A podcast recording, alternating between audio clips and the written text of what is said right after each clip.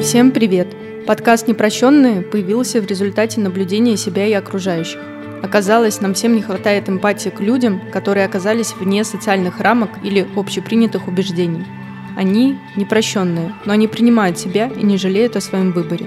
История Алены как будто сериал. В какие-то моменты мы не могли поверить, что в жизни реально так бывает, что месть может быть такой жестокой, или что кто-то может спокойно забрать ребенка и увести его в неизвестном направлении. Эта история является четкой иллюстрацией, что а. Жизнь часто подкидывает нам спасательный круг, который мы отталкиваем от себя, потому что боимся. Вдруг спасение будет слишком дорого нам стоить. И б. Как принимая те или иные решения, мы должны быть готовы к тому, что рано или поздно нам нужно будет разбираться с последствиями, а они, как мы знаем, не всегда встречают нас радушно. Часть первая.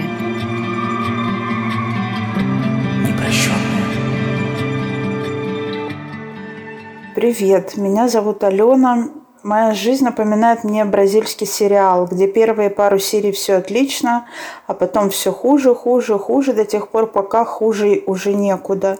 И нужно как-то выруливать в сторону концовки. Мне захотелось поделиться своей историей, потому что, кажется, посмотрю я на нее со стороны, и придет осознание, для чего все это мне было нужно.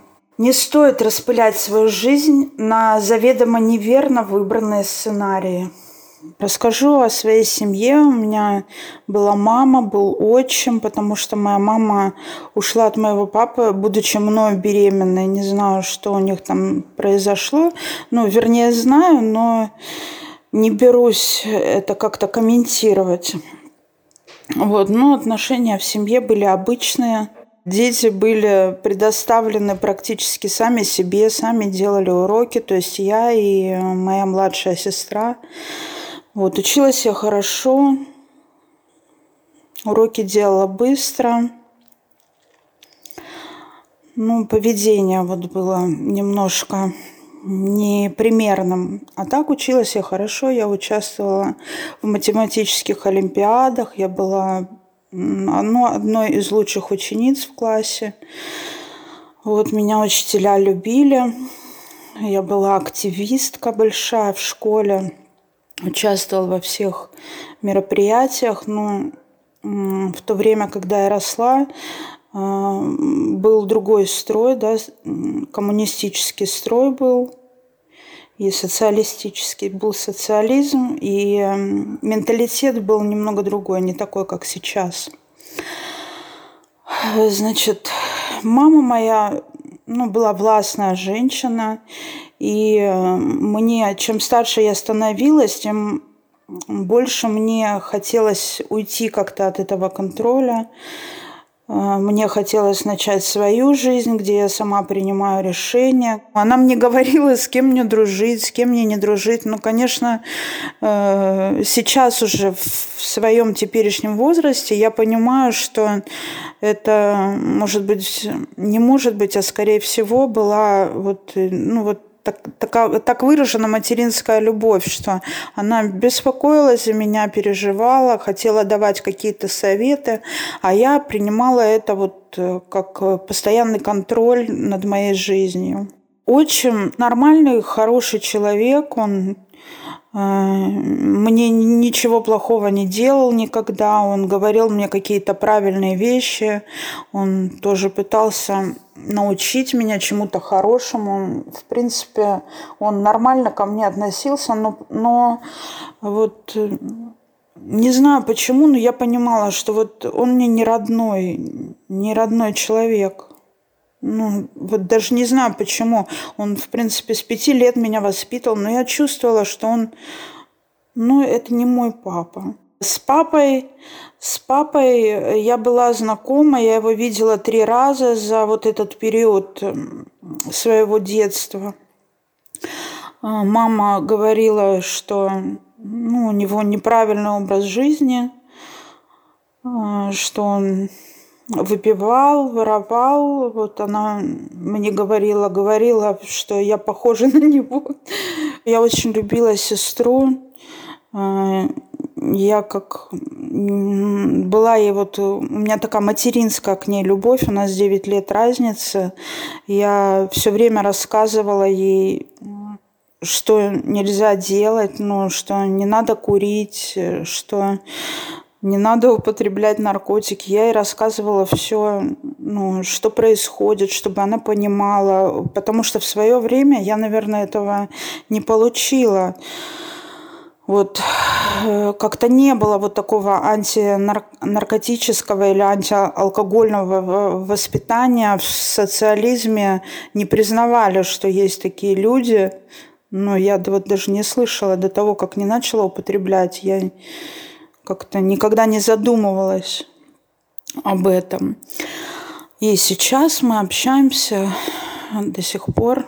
Она не курит, не пьет, у нее дети, семья. У меня все хорошо. В 16 лет я познакомилась с мужчиной. Мы знали друг друга три дня. И он предложил мне выйти за него замуж. Он был старше меня на 8 лет. Он был художник. Он был очень красивый. Он был из интеллигентной семьи. Мне все в нем нравилось, я влюбилась очень быстро. И я решила выйти за него замуж.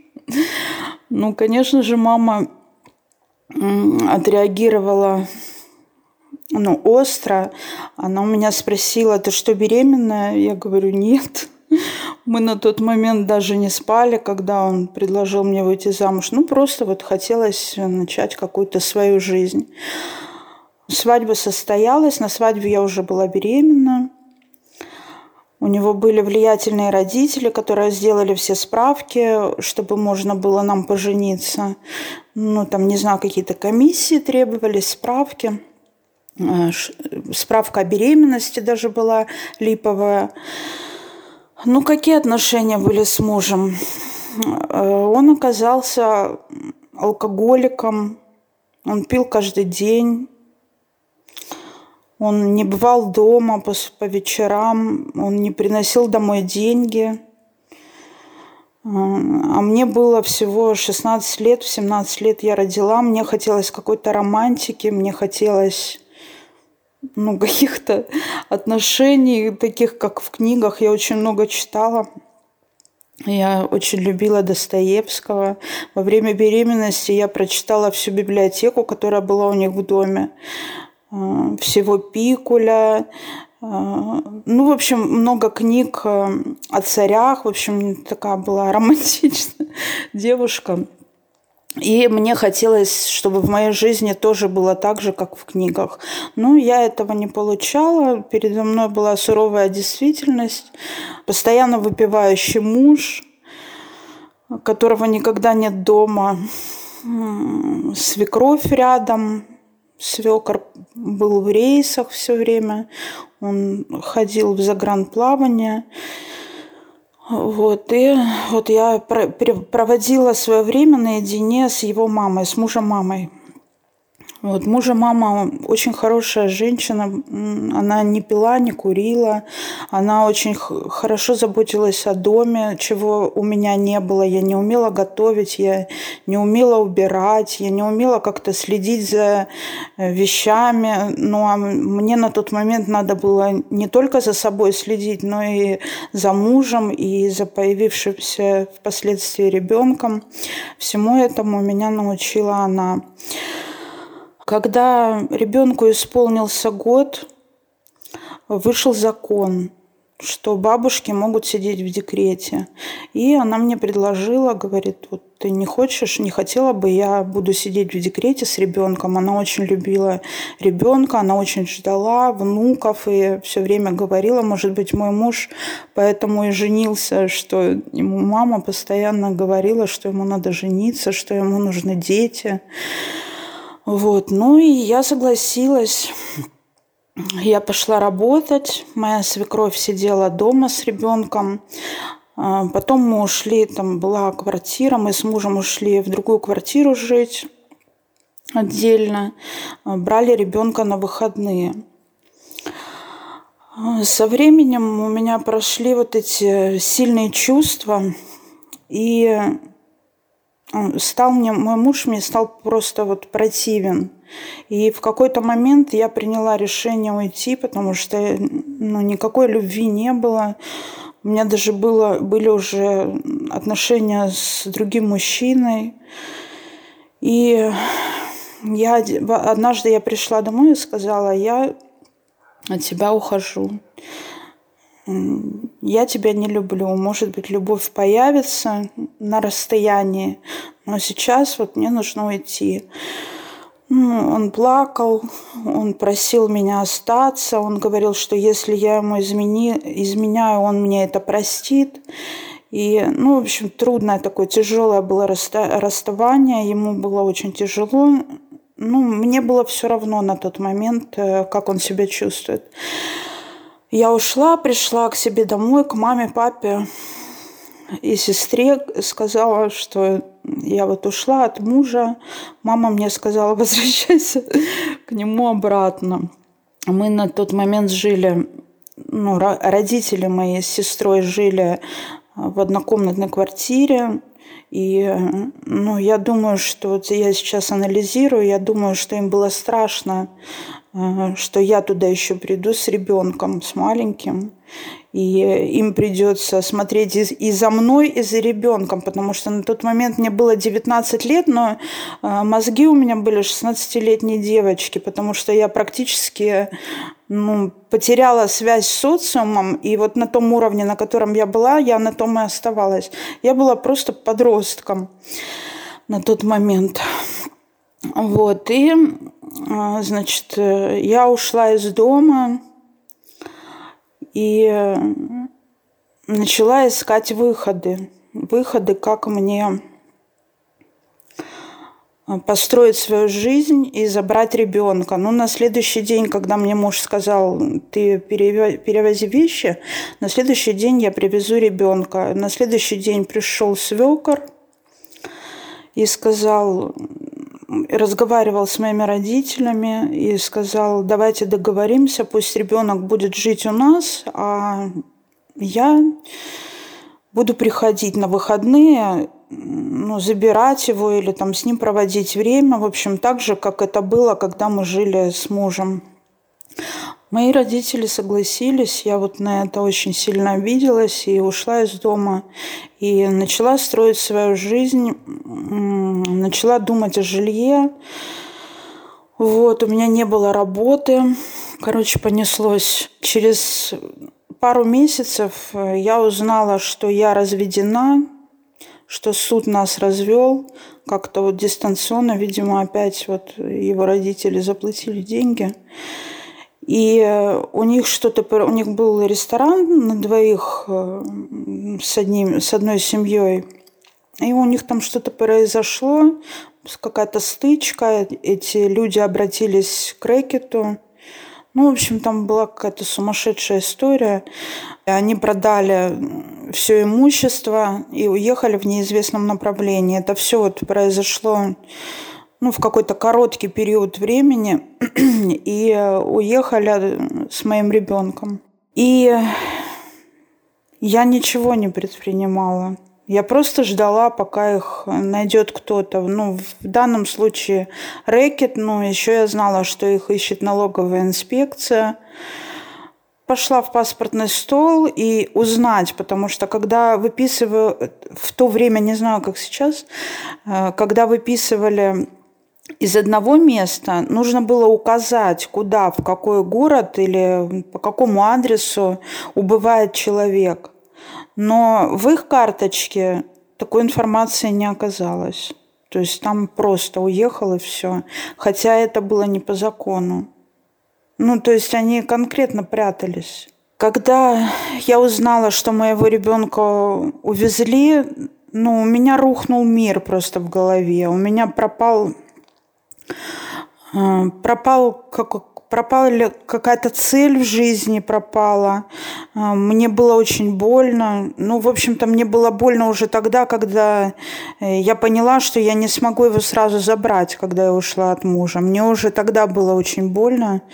И ну, в, в этот момент боль, она никуда не ушла, просто, ну, вот как-то рухнул мир – и я начала искать в своем мозгу какие-то хорошие мысли, вот какие-то хорошие мысли об этом.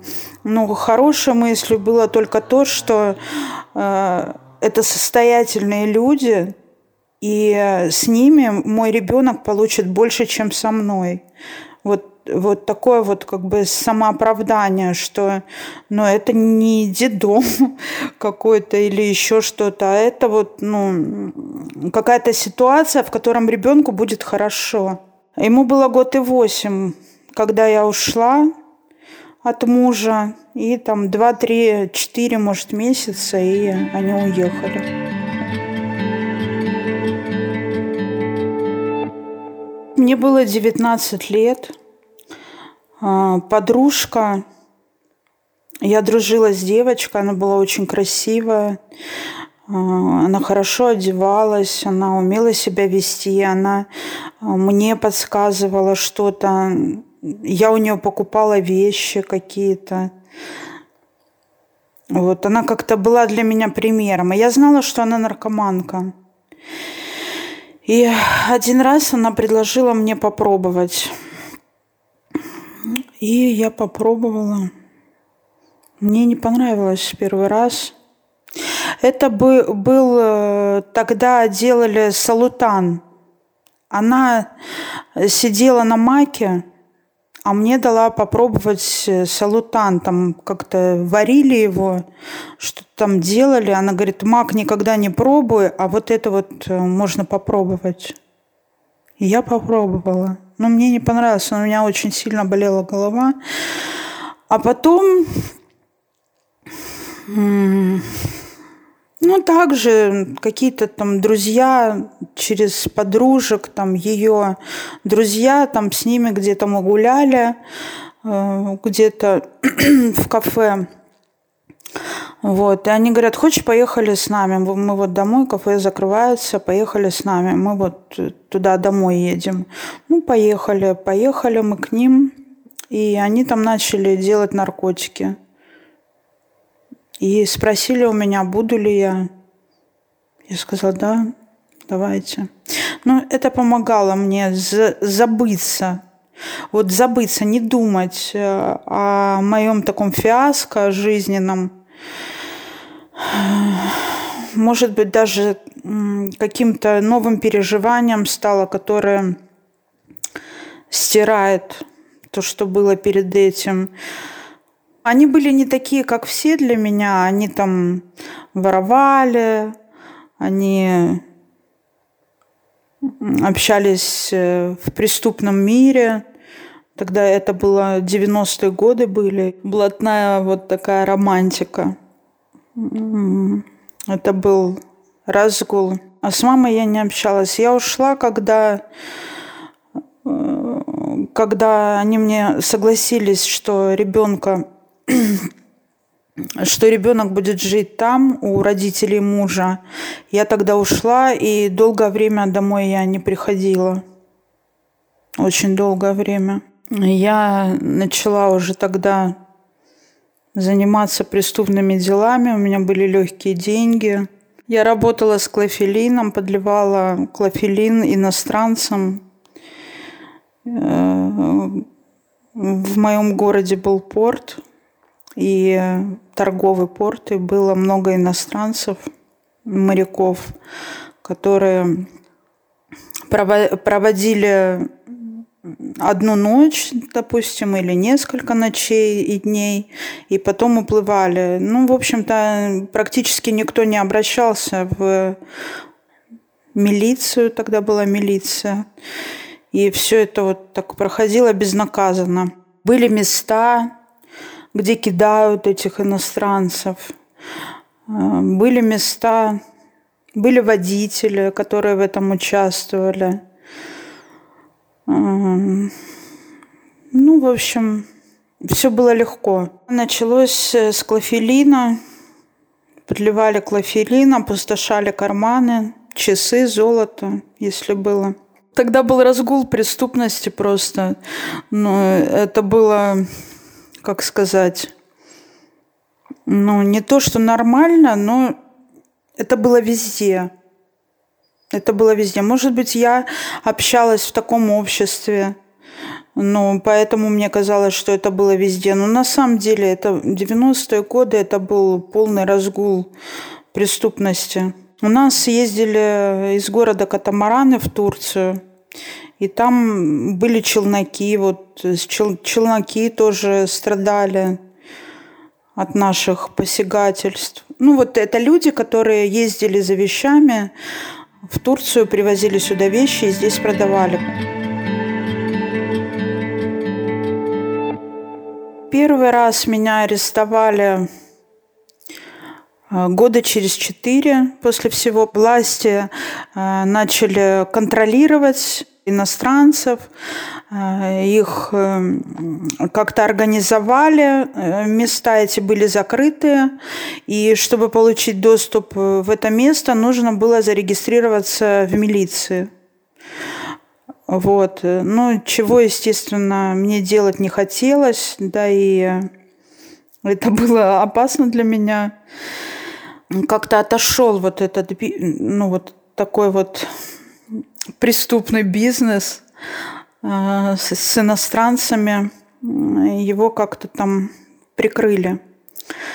И я начала воровать вот с этими знакомыми, с которыми я употребляла наркотики. А, ну вот в квартире я ни разу не была, где они воровали. Я всегда смотрела, не идет ли кто-то, как это на Атасе стояла.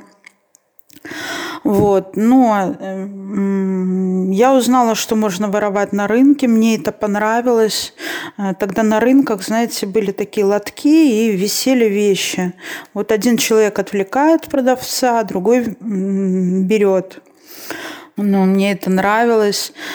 Ну, сначала мне нравилось, что это легкие деньги, а потом мне нравился вот этот, э, начал нравиться вот этот адреналин, который, ну, это же страшно ну, страшно, что увидят, что поймают. И вот такой выброс адреналина, а, вот этот вот мне нравил, нравилось вот это вот состояние. Ну, меня там ловили, но я все время договаривалась, что, в общем, меня отпускали и никуда не вели. Никогда меня не тащили в милицию. Мне нужно было все время менять свою внешность, чтобы меня не узнавали, чтобы легче было воровать. Потом вообще пошло а, еще новое такое веяние. Я с другими познакомилась, с женщиной с одной. Она говорит, что вот можно ходить по кафе, знакомиться с пьяными мужиками и потом чистить у них карманы. Вот так мы очень долго, тоже утром на рынок, вечером вот так вот э, по кафе. Потом было, что я останавливала машину. Тогда можно было на дороге прям встать, руку поднять, и машина останавливалась. Вот, садилась, заговаривала с водителем, почему-то все предлагали мне э, каких-то отношений, ну, таких э, кратковременных. Я говорила, да, конечно. Вот э, я знаю один магазин, где продается вот такое бухлишко, которое я люблю, только в этом магазине. Мы ехали туда, я знала, что этот магазин находится далеко от дороги. Пока водитель туда шел, там постоянно была очередь. В общем, пока он туда шел, пока он там покупал все, я прошаривала машину, снимала магнитофон, выходила из машины, останавливала другую и продавала это все, что я, значит... Ну и таких случаев было очень много, и мне кажется, что вот если бы меня не посадили, меня бы точно кто-нибудь убил, э, потому что ну, я представляю, сколько злых мужиков э, я оставила.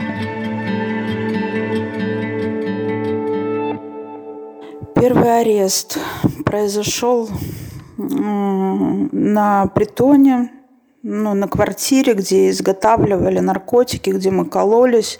Я там находилась уже в течение нескольких дней, и открывается из там, просыпалась, готовили наркотики, кололись, потом опять засыпали. Ну, в общем, э, Открывается дверь, заходит полиция. Стоит, э, я даже не видела, кстати, на тот момент, что там стоит стакан, там тоже вот э, эфедрин или салутан, что-то там такое делали. Вот. Там стоит этот стакан. Э, даже не видела я до этого, что его делали. Вот милиция заходит, все это обнаруживает.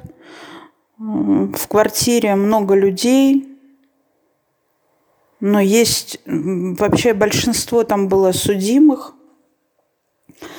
Вот, и я не я не, даже не, не помню, вот как у меня, по-моему, я даже не помню, как так получилось, что я все взяла на себя, да, сказала, это мое. А, возможно, меня, мне, меня это кто-то попросил. Я даже не помню сейчас. Э, потому что я не судима, у меня нет никаких приводов, я не стою на учете в наркологии. В общем, ну, я чистая, да, и мне не дадут срок. Ну, в принципе, так оно и было. Мне дали условный срок тогда. Это было пять лет со срочкой на три года. Вот в течение трех лет я должна была отмечаться каждый месяц. Прошло, по-моему, год или два, может, я полтора, по-моему, года прошло, как меня поймали на краже. Я тоже тогда взяла все на себя, потому что поймали меня. У меня был подельник, но я говорила, что я одна. Это было ночью. Я залезла в машину, вытащила сумку, и меня догнала женщина. Это было 6 утра, это было очень странно. И я помню, что я всегда, помня, что я всегда договаривалась на рынке, я остановилась. Она была очень далеко, я могла убежать. Но я, я помню, что я всегда на рынке останавливалась. Вот у меня была такая уверенность, что я договорюсь. Она подбежала, схватила меня. Откуда-то рядом шел мужчина в 6 утра. А, она начала кричать, держите ее. Вот мужчина меня схватил, они вызвали милицию. И Значит, меня забрали. Подельник ушел. Он просто ушел пешком. Хотя мы шли рядом. Я тоже могла бы так сделать. Мне эта мысль не давала покоя тогда. Ну, вот так вот я попала. Меня сразу закрыли потому что был условный срок. Привезли в тюрьму, там 15, 10 суток на КПЗ, ИВС это сейчас называется. И потом в тюрьму под следствие. Я помню, что я, э, находясь в дверях, где меня обыскивали, где обыскивали мои вещи – я молилась, чтобы я пришла в камеру и ни с кем там не подралась. Это для меня было самое страшное. Я зашла в камеру тихоней такой, ни с кем практически не общалась, наблюдала за обстановкой, пыталась вникнуть, что здесь происходит. И по воскресеньям там э, смотрящие за тюрьмой, ну то есть преступники, которые регули... Э, э, регулируют жизнь в тюрьме, они по воскресеньям разносили общак. Ну, общак – это то, что значит, воры передают в тюрьму, делятся на все камеры, там сигареты, чай, печенье, там какой-то конфеты. А, вот они разносили по камерам. И Оказалось, что я знаю смотрящего в камере, ну, женщины, сколько там, около 15 человек были, там были разные, и, и убийцы, и наркоманки, и воровки, и мошенницы. Там были разные люди, разных возрастов. Было равнодушие, мне показали место, где я могу спать. Там были нары, а, нижняя и верхняя полка. Вот э, кто только заходит, ложится на верхнюю полку, если он, конечно, не какой-то знакомый, но если знакомый, то были почетные места внизу.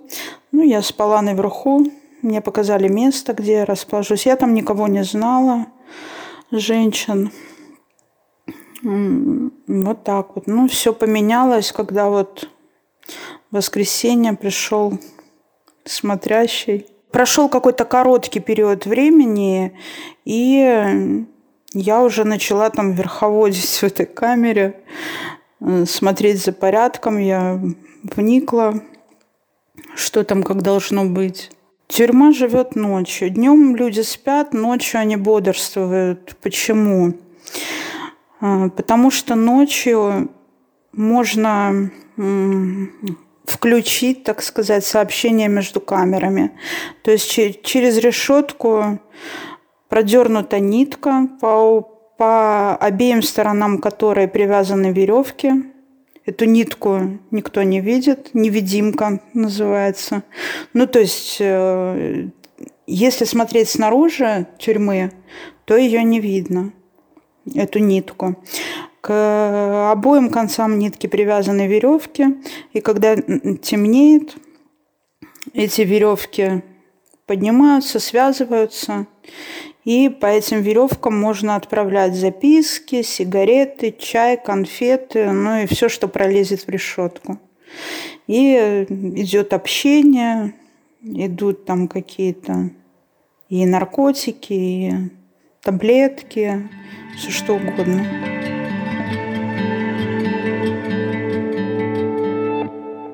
Мама на тот момент у меня умерла.